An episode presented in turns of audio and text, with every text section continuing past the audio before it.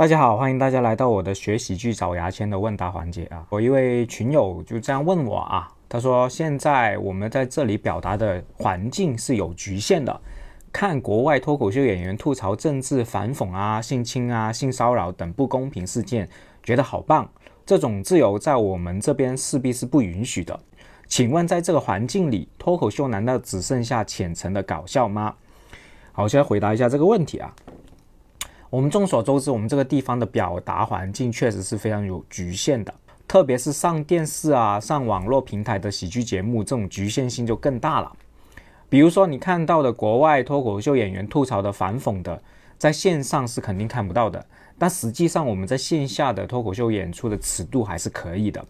除了非常红、非常红的大红线，我们是不能讲的，其他内容基本上是能讲，起码这些讲呢。呃，不会有上面的压力，说啊，这不能讲，那不能讲，其实是很少有的。但是，其实我们很多脱口秀演员依然不会讲这些内容，比如说特别黄暴的，比如说反讽的特别厉害的，我们脱口秀演员都不会讲，这是为什么呢？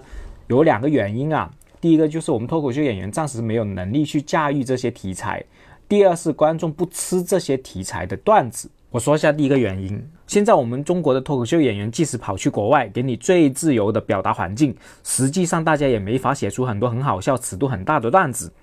我们喜剧演员还在发展摸索时期，大家的创作表演能力依然是很稚嫩的。这不是不想写啊，是能力问题。第二个原因是我们脱口秀演员的段子是先去开放麦检验，检验过关，我们再跑去剧场上演表演的。现在观众实际上是不能吃这些非常黄啊、尺度非常大的段子的，这是基本上我试过讲，大家整个观众都会非常紧张，就观众还没准备好，或者说，诶，观众还不需要去听这些段子。即使有些脱口秀演员尝试去创作这类型段子，也非常大概率直接在开放麦阶段就淘汰。那么大家自然是没法看到这些段子了。我们这的创作空间确实是非常有局限的，但是对于我们现在脱口秀演员来说，真的是非常足够的。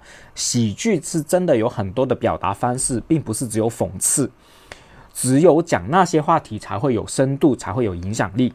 在整个中文世界里，还有太多的话题我们是没有去尝试了。我相信我们这一代人毛起劲来写都写不完。最后讲一下，中文世界是不是不能讲黄梗啊、宗教啊话题呢？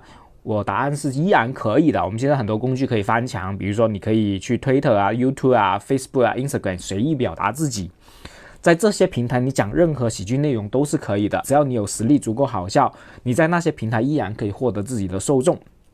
啊，我先说一下我自己，曾有一段时间在 Instagram 就发了一百多条我认为在大陆发不了的黄暴恶心段子，也曾经用过粤语去制作一些脏话的音频。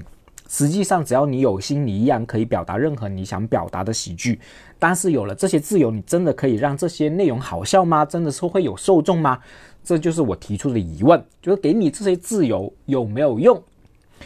回答你最后一个问题，请问在这个环境里，脱口秀难道只有浅层的搞笑吗？那我这几年一直认为，喜剧是没有啥深层不深层的。我在不同的文章都表达过，大众认为喜剧有深度，是因为大众需要抛开段子结构的外衣，突破重重迷雾，才能看到段子里面表达的内容。所以你会产生啊，这个段子好有深度啊这种幻觉。实际上，这些段子的表达就是普世价值观。几千年前，孔子早就讲过了，哲学家早就说过一万次了。在表达观点、表达深度这方面，喜剧永远是文学的小老弟，是幼儿园。喜剧对社会最有价值的地方，就是让你放松、开心、忘记烦恼，而不是让你思考。